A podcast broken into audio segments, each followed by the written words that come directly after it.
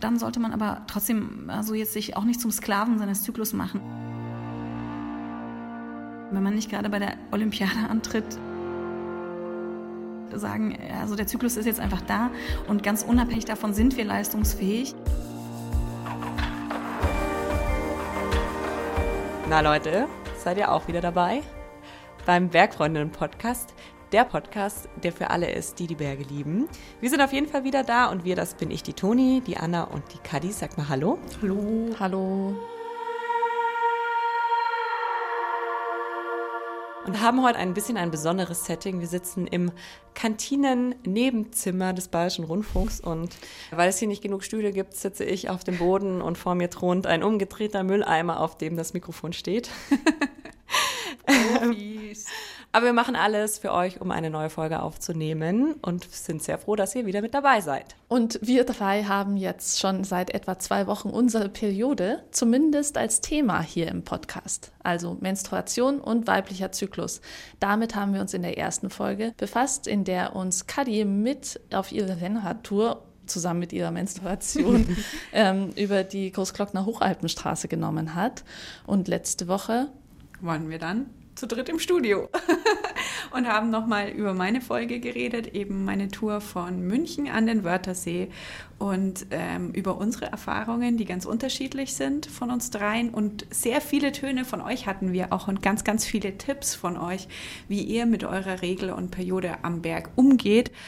Und weil das alles super individuell ist und wir auch von unseren Expertinnen in der ersten Folge gehört haben, dass es einfach keine Aussage gibt, die für jeden Menschen gilt, ähm, haben wir uns gedacht, wir versuchen das doch noch mal so ein bisschen konkreter zu machen und nochmal die Gynäkologin Dr. Mandy Mangler an Bord zu holen. Und die hat uns heute in unserer Servicefolge ganz konkrete Tipps gegeben, beziehungsweise dir hat sie ganz konkrete Tipps gegeben, Toni. Du hast mit ihr gesprochen. Genau, ich bin ja jetzt schon die Service-Toni. Ihr kennt mich unter dem Namen Service-Toni. Äh, Mandy ist nicht nur Chefärztin der Klinik für Gynäkologie und Geburtsmedizin am Auguste-Victoria-Klinikum in Schöneberg, sondern sie hat auch noch einen eigenen Gynäkologie-Podcast, der heißt Gyncast und hat mir ein paar gute Fragen beantwortet zu dem Thema und mir geholfen herauszufinden, wie man besser durch die Tage mit unseren Tagen kommt. Toni, konntest du auch die Sache mit der Beckenbodenmuskulatur fragen und Tipps einholen zum Training, damit ich jetzt komplett ohne Periodenprodukte künftig meine Blutung halten kann? um alle abzuholen, die sich den Talk vielleicht noch nicht angehört haben. Anna hat das wilde Gerücht aufgestellt in der letzten Folge, dass es womöglich ist, seine Beckenbodenmuskulatur so zu trainieren, dass man die Periode zurückhalten kann und kontrolliert ablassen kann, wenn man mal auf der Toilette ist. Und natürlich habe ich das gefragt. Danke. Mir ist in den letzten beiden Folgen voll aufgefallen, ähm, dass ich tatsächlich sehr wenig über meinen eigenen Körper und auch meine eigene Periode wusste und wahrscheinlich auch immer noch ja weiß. Vielleicht können wir also am Anfang einfach mal erklären, was eigentlich genau wehtut, wenn man seine Periode hat. Ja, also das, was bei der Periode wehtut, das ist die Gebärmutter, die zieht sich so zusammen und stößt ja ihre Schleimhaut ab und dazu benutzt der Körper Hormone, das sind so Prostaglandine. Und ja, die merkt man dann durch Krämpfe. Also es ist wie so eine kleine Entzündungsreaktion im Körper. Und deswegen hilft eben auch alles, was antientzündlich ist oder zumindest auch Entzündung nicht weiter noch unterstützt. Aber es ist ja nicht nur so, dass man während der Periode unbedingt Schmerzen im Unterleib hat als Frau. Ich kenne ja. das, dass es eigentlich so regelmäßig untenrum so einmal pro Woche mal zieht oder ja. zwickt. Ähm, was kann da denn uns Frauen aus der Bahn werfen? Das ist bei jedem so ein bisschen verschieden, ne? ähm, aber man kann den Zyklus ja so einteilen und das tut man ja auch. Also beginnt ja also mit dem ersten Tag der Menstruation. Und das ist ja schon mal per se etwas, was einen einschränken kann. Also die Menstruation, man ist ja irgendwie so erzogen und auch vielleicht gesellschaftlich so geprägt, dass man möglichst sauber sein will ne? und die Menstruation so auch als etwas vielleicht be begreift, womit man dann alle möglichen Produkte anwendet und anwenden muss oder denkt anwenden zu müssen. Und dann ist man damit erstmal beschäftigt und das, das kann einen ja natürlich auch von gewissen Dingen abhalten. Ich finde zum Beispiel es ganz großartig, Menstruationstassen einzusetzen, weil dann kann man sich mit dieser Blutung ein bisschen beschäftigen und die auch auffangen. Und dann wird man merken, dass diese Menstruationsflüssigkeit wesentlich sauberer ist, als irgendwie auch die Medien und die Werbung suggerieren. Und vielleicht kriegt man dadurch so ein bisschen unverkrampfteren Umgang. So, und wenn die Menstruation vorbei ist, befindet man sich so in so einer ruhigen Zyklusphase, die nennt man Follikelphase. Und die steuert so auf den Eisprung zu. Und dann in der Mitte des Zyklus kommt dann ja der Eisprung auch. Und das ist dann vielleicht bei manchen so eine energetische Phase oder eine Zeit, die durch erhöhten und vielleicht auch sogar zum Teil störenden Sexdrive gekennzeichnet ist. Ja? Also, dass man so sehr energetisch und sehr angetrieben sein kann. Und dann kommt die zweite Zyklusphase, die sogenannte Gelbkörperphase. Und dabei wird dann so Flüssigkeit in den Körper geschiftet und es geht eher ein bisschen ruhiger zu. Das liegt am Progesteron, also diesem zweiten weiblichen Hormon, was wir haben. Das Gelbkörperhormon wird es genannt. Naja, und dann kommt diese prämenstruelle Zeit, die von manchen so stigmatisiert wird. Aber sie ist eigentlich auch eine ganz normale Zeit und gehört vielleicht einfach zu uns dazu, wie die anderen Zyklusphasen. Aber es gibt ja nicht nur die körperliche Beeinflussung. Ähm, der mhm. Zyklus beeinflusst uns ja auch so ein bisschen psychisch. Und gerade beim Berggehen ist es ja auch ein bisschen spannend im Hinblick auf zum Beispiel Risikobereitschaft, bessere Selbsteinschätzung, mhm. Selbstsicherheit, was auch, finde ich, irgendwie im normalen, in Anführungszeichen, Alltagsleben wichtig sein kann für eine Frau, wenn man jetzt an wichtige Termine denkt, wie zum Beispiel eine Gehaltsverhandlung oder ein Vorstellungsgespräch. Inwiefern haben denn unsere Zyklusphasen Einfluss auf unsere psychische Verfassung? Also das ist total interessant und so richtige Zyklusprofis, die nutzen dann das Wissen um ihren Zyklus und die tracken dann ihren Zyklus und gucken, in welcher Phase bin ich ruhig, in welcher bin ich angetrieben, ähm, in welcher bin ich besonders irgendwie ja, risikobereit und in welcher bin ich eben nicht ganz so gut drauf. Und wenn man das so regelmäßig verfolgt, also so eine gewisse Zyklus-Awareness hat, dann glaube ich, kann man damit ganz gut umgehen und kann dann das vielleicht auch benutzen. Aber da, wie gesagt, da muss man dann schon Zyklus-Profi sein. Das bedarf halt auch schon so einer gewissen Widmung dem Thema, ne? dass man sich damit beschäftigt über mehrere Monate und guckt, wie ist es bei mir, wie viel wiege ich, wie ist meine Laune, wie ist mein Antrieb, äh, ja, tut's weh oder wie fühle ich mich und so. Und wenn man das so alles so dokumentiert und sich so anguckt, dann kann man auch Zyklus-Profi werden. Mhm. Da habe ich gleich zwei Anschlussfragen. Ähm, die erste, weil du es ja jetzt schon gesagt hast, mit dem Zyklus Profi werden. Mhm. Ähm, also würdest du schon aus deiner Perspektive als Frauenärztin auch sagen, es macht total Sinn, sich den Zyklus genauer anzugucken und zu scannen und das vielleicht auch mit diesen Apps, da gibt es ja jetzt einen ganzen Haufen, im Blick zu haben. Ja, macht total Sinn, diese Zyklus-Apps einzusetzen oder eine irgendeine Art von Dokumentation von seinem eigenen Zyklus zu haben und äh, einfach zu wissen, wie man drauf ist. Und also besonders für Menschen, die so ein bisschen gebeutelt sind von ihrer Menstruation, für die macht es Sinn, um auch zu gucken, wie ist meine Ernährung, was esse ich oder wie ist mein Bewegungsprofil und wie hat das Einfluss auf meine Beschwerden. Ne? Mhm. Und dann wird man merken, mir tut gut, zum Beispiel Sport zu machen oder mir tut gut, mich zurückzuziehen oder mir tut gut, ein Gespräch mit Freunden oder gewisse Dinge zu essen, die stabilisierend auch auf die Hormone wirken oder die magnesiumhaltig sind zum Beispiel. Mhm. Diese Phase vor der Menstruation ist ja die PMS-Phase. Und dieser Begriff PMS, äh, mit dem wird ja inflationär, würde ich sagen, fast schon ja. umgegangen. Also ich habe den auch schon verwendet, obwohl ich mir eigentlich jetzt im Nachhinein ziemlich sicher bin, dass ich kein wirkliches PMS habe, weil ich jetzt auch durch die letzten zwei Folgen gelernt habe, dass tatsächlich nicht so viele Frauen von PMS betroffen sind, wie man eigentlich denkt. Wie kann man denn jetzt herausfinden, wenn man die Vermutung hat, ob man jetzt von PMS betroffen ist? Ah, also PMS ist für mich ein total schwieriges Wort, so, ähm, weil wenn wir jetzt alle also diese, diese Phase haben, wo es uns im Zyklus jetzt nicht so perfekt geht und wo wir vielleicht nicht so toll gelaunt sind, dann ist meine Frage, die sich daran anschließt, warum müssen wir das denn dann pathologisieren ne? und Syndrom nennen? Also vielleicht ist es einfach ganz normal. Wir sind halt zyklische Wesen und man würde ja auch nicht sagen, der Frühling ist pathologisch oder andere Teile von anderen Zyklen so, ja. Also das ähm, gehört vielleicht einfach mit dazu und ich finde gar nicht, dass man das irgendwie so, so als so abwerten sollte. Und wenn man jetzt also herausfinden möchte, ob man im Zyklus Schwankungen unterliegt, zum Beispiel dann Schwankungen des Essverhaltens oder der Laune oder auch der sexuellen Lust, dann kann man diese Zyklusdokumentation durchführen und äh, dokumentiert dann erstmal zum Beispiel täglich oder alle zwei Tage die Punkte, die einem wichtig sind, zum Beispiel der Drive oder Gewicht oder Lust oder Ess- und Streitverhalten oder anderes. Und dann kann man aber auch so einen Screening-Bogen durchführen, den kann man einfach im Internet suchen, der heißt Premenstrual Symptoms Screening Tool und dann mhm. findet man da äh, 19 Fragen. Und eine Frage ist zum Beispiel, brauchst du mehr Schlaf als sonst oder hast du weniger Interesse an Freunden? Und dann kann man das auswerten. Aber wenn man den auswertet, vorsichtig, der schlägt total oft aus. Ja? Deswegen kann man den ruhig auch mal am Anfang des Zyklus ausfüllen oder an verschiedenen Zykluspunkten, damit man so einen Vergleich hat. Und wir haben ja in unserem Podcast, in unserer äh, Gyncast-Folge zum Zyklus den auch an einem Mann ausprobiert. Und der hatte dann laut diesem Screening-Bogen auch eben PMS. Ne? Und das zeigt für mich halt einfach, wie problematisch diese ganze Frauenstigmatisierung ist. Also ich kann halt einfach nur echt auch für mich sagen, ich brauche keine kommende Menstruation, um mies drauf zu sein. ich kann einfach immer mies drauf sein. Hat man ja auch das Recht dazu, einfach mal mies drauf zu sein. Jeder darf mal schlechte Laune haben. Als ich noch meine Periode regelmäßig hatte, mhm. war das bei mir immer total tagesabhängig. Ich hatte auch immer, ich würde sagen, durchschnittliche Menstruationsschmerzen. Die waren jetzt nicht sonderlich schlimm, aber hat schon wehgetan teilweise. Und dann gab es die Tage, wo ich einfach mich aufraffen konnte und joggen gehen konnte und spazieren gehen, um die Krämpfe so ein bisschen zu lösen. Aber dann gab es auch die Tage, an denen ich mich einfach ins Bett verkriechen wollte, das dann auch getan habe und mich entspannt habe. Und das hat mir dann auch gut getan. Und da habe ich mich dann schon gefragt, was ist jetzt so aus der medizinischen Sicht eigentlich besser für mich? Mhm.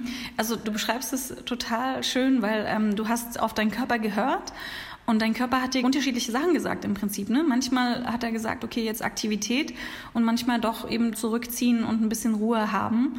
Und auch das ist wieder individuell verschieden, was einem hilft.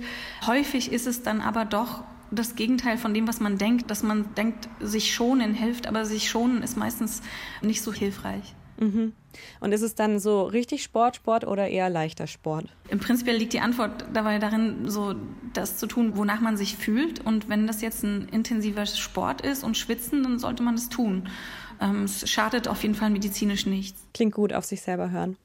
Eine Hörerin hat uns eine Nachricht geschickt, da hat sie erzählt, dass sie am Berg unterwegs war und dann super, super schlimme Bauchkrämpfe auf einmal bekommen hat, weil einfach ihre Menstruation angefangen hat. Und sie musste sich dann wirklich hoch zum Gipfel kämpfen und hat da dann Gott sei Dank von einer freundlichen anderen Bergsteigerin eine Schmerztablette bekommen.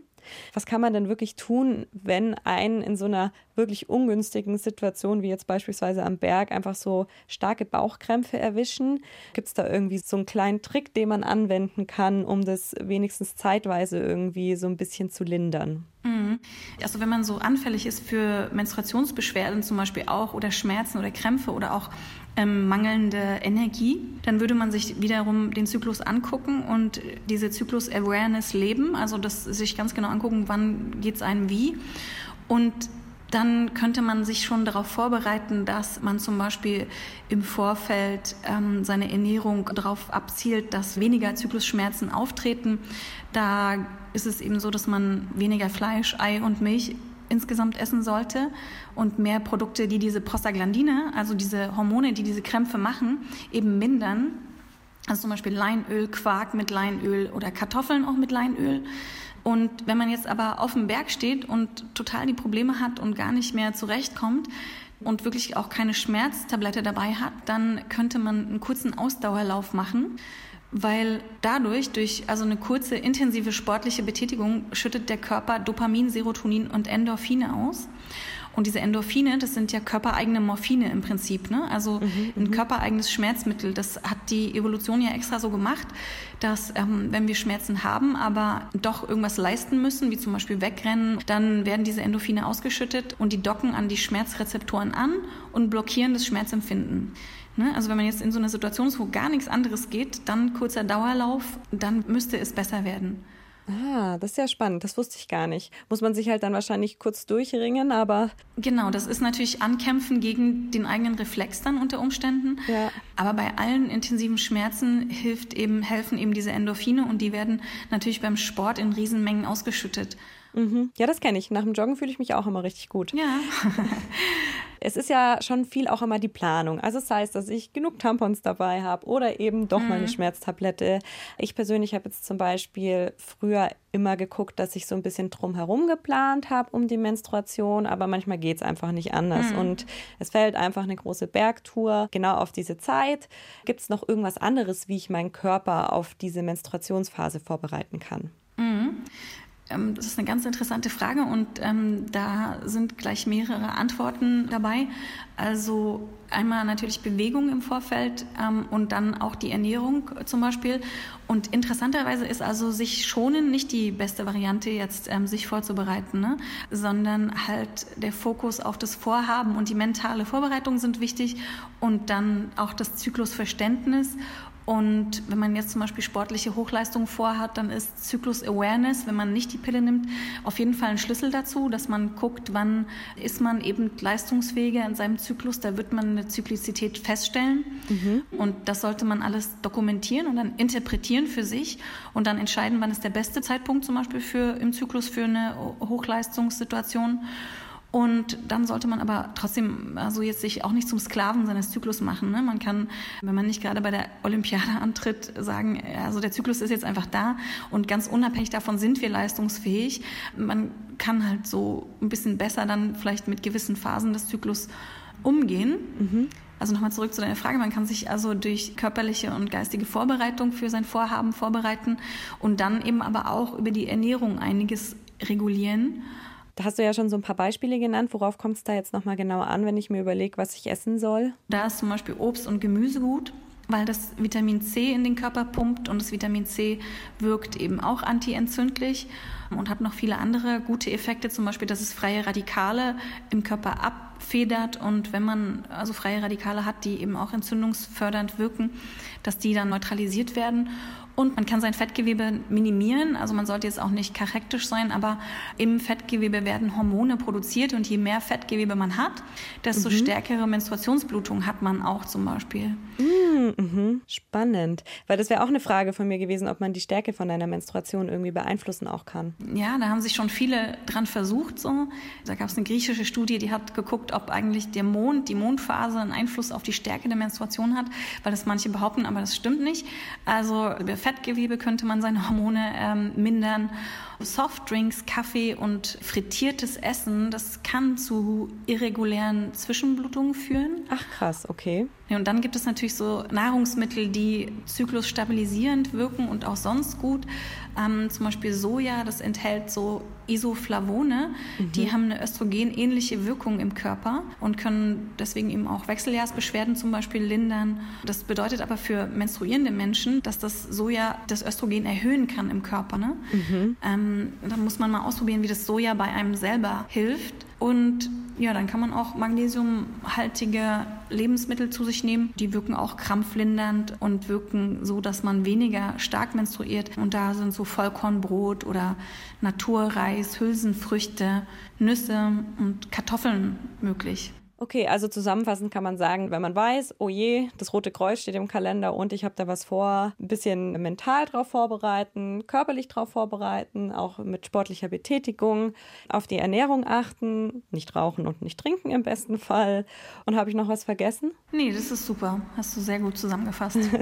Aber es gibt ja auch den Fall, dass man einfach zu viel Sport macht und ja. wahrscheinlich einfach zu wenig Fettgewebe nur noch hat hm. und die Periode ausbleibt. Und wenn das passiert, wie kann ich denn dann herausfinden, ob es dann auch für mich gefährlich ist? Genau, wenn man sehr viel Sport treibt, sehr intensiv, dann bleibt manchmal die Periode aus. Und das heißt erstmal nichts Schlimmes, sondern das heißt, dass man mit seiner Ernährung und sportlicher Betätigkeit einfach einen Effekt im Körper erzielt hat. Ne? Mhm. Man hat da was bewirkt. Und da gibt es den Begriff der athletischen Triade. Mhm. Und diese athletische Triade ist ein Dreieck zwischen Energieverfügbarkeit, Menstruationsstatus und Knochengesundheit. Und als Sportlerin rutscht man oft in so ein Energiedefizit. Also man macht mehr Sport, als man Nahrung zu sich nimmt. Mhm. Und dann wird man amenorrhoisch, also die Regel bleibt aus. Und wenn die Regel über drei Monate ausbleibt, dann hat das einen Einfluss auf den Knochenstoffwechsel. Ja? Der wird dann negativ beeinflusst. Also da baut sich Knochengewebe ab. Also der Knochen wird dünner, was prinzipiell nicht gut ist für Sportler. Ne? Und Also woran merkt man jetzt, dass man ein Problem hat? An Ermüdungsbrüchen ne? oder Haarausfall, brüchige Fingernägel, chronische Müdigkeit, obwohl man so aktiv ist und ständiges Frieren. Mhm. Und man kann jetzt für sich rausfinden, ob man betroffen ist durch ein S-Protokoll, also dass man sich aufschreibt, was man isst, dann den Zyklus dokumentieren und den Body Mass Index und wenn möglich die Knochendichte messen lassen. Ja, und dann eben besser gucken, ob man in so einen Ernährungsmangel kommt.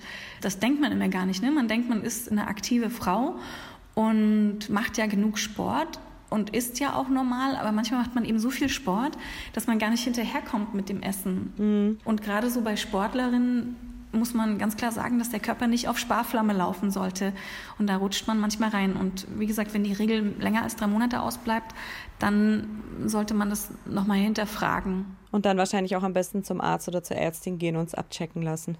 Ja, es lohnt sich halt dann, sich anzugucken, wie das mit der Ernährung ist, weil ja, wenn man die richtigen Dinge zu sich nimmt, dann bleibt die Regel auch in der Form nicht aus, auch wenn man sehr viel Sport macht. Und das wird dann auch wahrscheinlich über die Ernährung wieder geregelt, sollte das der Fall sein. Ja, das wird über die Ernährung geregelt. Aber man darf jetzt auch nicht, ist kein Drama, wenn die Regel ausbleibt. Das ist, erstmal kann man das so hinnehmen. Ne? Weil wir haben viel mehr Menstruationen, als die Leute früher hatten. Deswegen, wenn mal Regeln ausbleiben, das ist schon okay. Nur halt dauerhaft muss man da an seinen Knochen denken. Also quasi an alle Menschen, die menstruieren da draußen, wenn es nach drei Monaten immer noch ausbleibt, dann vielleicht mal zum Abchecken gehen. Kann man so genau. zusammenfassen? Ja, bei mir ist es ja so, dass ich die Periode nicht mehr habe, weil ich seit ein paar Monaten die Hormonspirale habe. Mhm. Und ich habe mich für die Hormonspirale vor allem aus dem eigentlichen Grund, nämlich der Verhütung, äh, entschieden. Aber es gibt ja auch viele Sportlerinnen im Profibereich vor allem, die zum Beispiel die Pille nur aus sportlichen Gründen nehmen. Sei mhm. es, weil es einfach stört, wenn man bei Wettkämpfen die Menstruation hat oder jetzt speziell für den Bergsport, wenn man eine längere Exkursion plant, in der mhm. es einfach voll unpraktisch ist, wenn man eine starke mhm. Regel hat. Wie wird denn sowas aus medizinischer Sicht bewertet, wenn man wirklich nur aus sportlichen Gründen ähm, hormonelle Verhütungsmittel nimmt?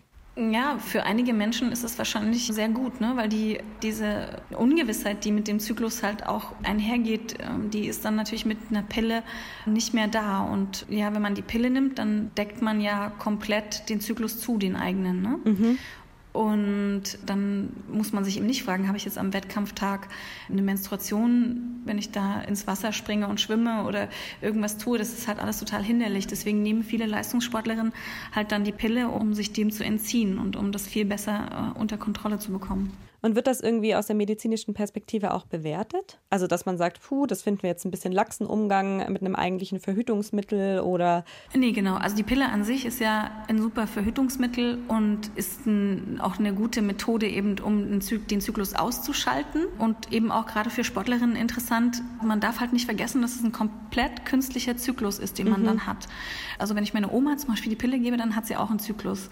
Und wenn man die Pille einnimmt und auch besonders als Sportlerin, dann kann man sie übrigens auch nonstop einnehmen, ne? also ohne Pause. Also weil diese Blutung, die ist komplett künstlich und die kann man sich wirklich schenken. Und dann hat man eben noch einen besseren Effekt, dass man eben gar keine Blutung hat.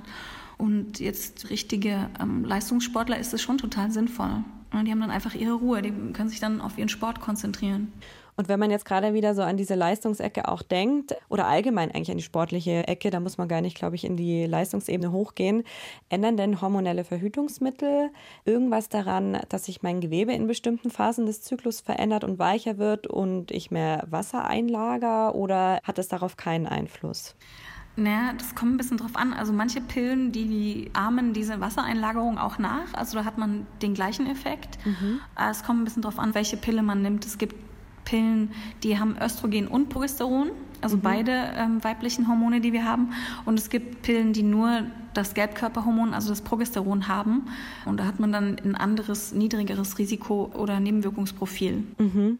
Also würdest du empfehlen, wenn man sich jetzt überlegt, zum Beispiel die Pille verschreiben zu lassen, sich da auf jeden Fall auch von der Frauenärztin oder vom Frauenarzt beraten zu lassen und auch zu sagen, hey, ich mache viel Sport und dieses und jenes ja. ist mir wichtig. Ja, genau. Also muss man seine Frauenärztin in die Pflicht nehmen und sagen, ähm, informiere mich jetzt richtig. Ne? Man kann es vielleicht ein bisschen davon ablesen, ob die mit einem die Pillenpause ähm, bespricht. Eine Pillenpause, das würde ich auf jeden Fall mit jeder Frau besprechen, warum die nötig sein soll. Die ist unnötig. Ne? Mhm. Und dann würde man auch mit der Frauenärztin besprechen, was bedeutet das für mich mit meinem intensiven Sport? Soll ich das nehmen? Wie soll ich das nehmen? Worauf muss ich achten? Wie regelmäßig muss ich das einnehmen und so?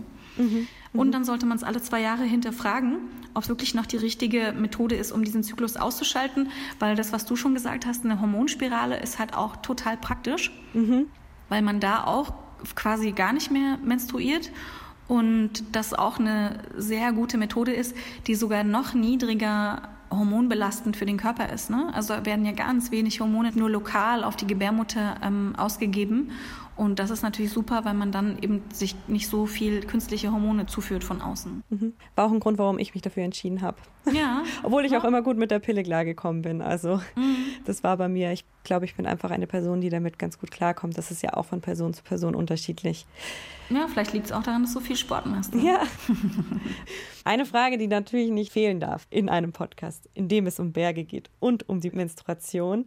Hat denn Höhe, also Höhenmeter über dem Meeresspiegel, irgendwie Einfluss auf unseren Zyklus? Ja, das ist total interessant. Da gibt es Studien, die sagen, ähm, wenn man jetzt auf einen Berg steigt und der ist über 5000 Meter hoch, dann hat es also Einfluss auf den Zyklus. Und da werden sehr viel Stresshormone ausgeschüttet und so. Und da kann es dann eben zu einem starken Abfall von weiblichen Hormonen führen und eben auch zu Zyklusverschiebung, zum Ausbleiben der Menstruation oder zum ja, Nachhinken der Menstruation. Ist nichts Schlimmes, ist komplett normal. Es zeigt einfach nur, der Körper hat umgeschaltet eben auf Überlebensmodus und nicht Fortpflanzungsmodus. Naja, das kommt jetzt aber auch nicht so oft vor, dass die Otto-Normal-Bergsteigerin ja. auf über 5000 Höhenmeter Auf wie vielen. Metern bewegt man sich so normalerweise? Also ich würde sagen, ich zwischen 1700 und 2600 vielleicht. Irgendwie hm. sowas um den Dreh rum. Aber spannend. Das ist dann wahrscheinlich hm. eher was, was dann wirklich die in der Profiliga wieder mehr betrifft. Genau, in der Höhe so unter 5000 Metern dürfte eigentlich kein Effekt auf den Zyklus auftreten. Mhm, mh. Und jetzt habe ich noch eine Spezialfrage, die bei uns im Talk aufkam und wo wir alle drei gesagt haben, die müssen wir unbedingt klären. Es kam das Gerücht auf, dass man seinen Beckenboden, also seine Beckenbodenmuskulatur, mhm. so stark trainieren kann, dass man die Menstruation quasi zurückhalten kann und dann kontrolliert, wenn man aufs Klo geht, im Schwall ablassen kann. Mhm. Ist da etwas dran? ja, das nennt man Free Bleeding. Und da geht es auch so um das Bewusstsein für Menstruation. Und dann kann man diese Menstruation gezielt aus dem Körper fließen lassen durch entspannende Muskulatur und zusätzliches Reiben der Gebärmutter. Dazu kann man auch so Menstruationsunterwäsche einsetzen. Ne, die gibt es ja. Also insgesamt ist es ein Thema für Zyklusprofis auch, weil man sich dem widmen muss, zeitlich, meine ich. Ne? Mhm. Es hat viel auch mit der Art und Weise, wie man mit der Menstruation umgeht, zu tun. Und da ist ein tolles Buch, Periode ist politisch von Franka Frei, mhm. weil da sehr viel über Menstruation, auch Free Bleeding und alles, was Menstruation betrifft, Menstruationstassen für Sportler und so drinsteht. Und weil man da so ein Bewusstsein für die Menstruationsflüssigkeit auch bekommt. Insgesamt ist es, glaube ich, so, wenn man jetzt auf dem Berg ist und klettert, dann noch die Menstruation so gezielt zurückzuhalten und sie dann ablaufen zu lassen, wenn man gerade hochgekraxelt ist, ich glaube, das ist schwierig. Da würden wahrscheinlich zu viele Muskeln im Körper gleichzeitig beansprucht dann. Ja, vor allen Dingen, wenn man hochklettert, hat man also ja auch die Bauchpresse an, häufig denke ich. Und ich weiß nicht, ob das wirklich vereinbar ist. Das ist, glaube ich, was für viel Zeit und wenn man nicht, nicht, nicht gleichzeitig irgendwo sich hochleistungsbetätigt. Aber spannend, das habe ich nicht gewusst. Ja, Was gelernt.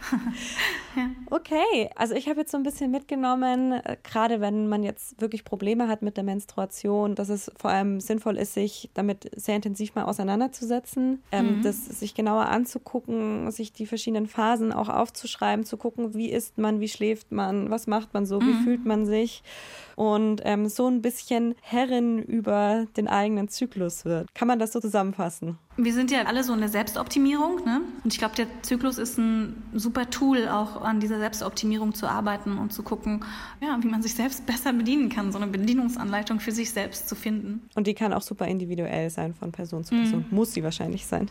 Ja. Super, Mandy, vielen lieben Dank dir. Ja, sehr gerne.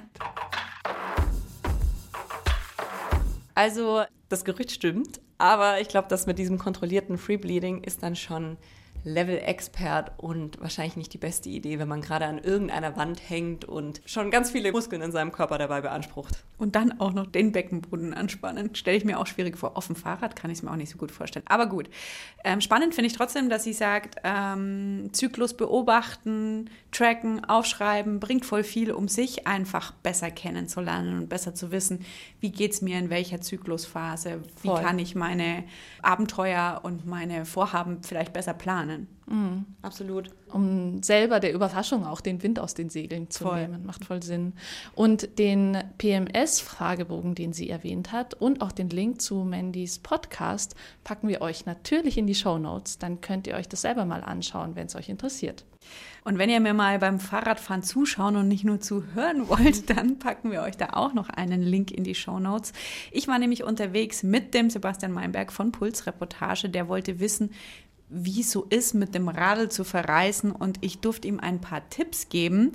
Und ähm, vielleicht ist da für euch auch noch was dabei. Menstruation hat in dem Fall dann keine, keine Rolle gespielt, aber so Dinge wie, was packe ich ein, wie ernähre ich mich am besten, wie schnell fahre ich und so weiter. Also der Link zum Video ist auch in den Show Notes und ihr findet das Video auf YouTube, Instagram, Impuls Reportage Account. Und wir wollen natürlich wie immer auch noch gerne Feedback von euch. Schreibt uns gerne oder schickt uns eine Sprachnachricht. Die Nummer dazu findet ihr heute ausnahmsweise auch mal in den Show Notes. Das wären sehr lange Show Notes, aber sie lohnen sich auf jeden Fall durchzulesen. Und wir freuen uns auf nächste Woche mit euch. Bis dahin. Ciao. Tschüss. Tschüss.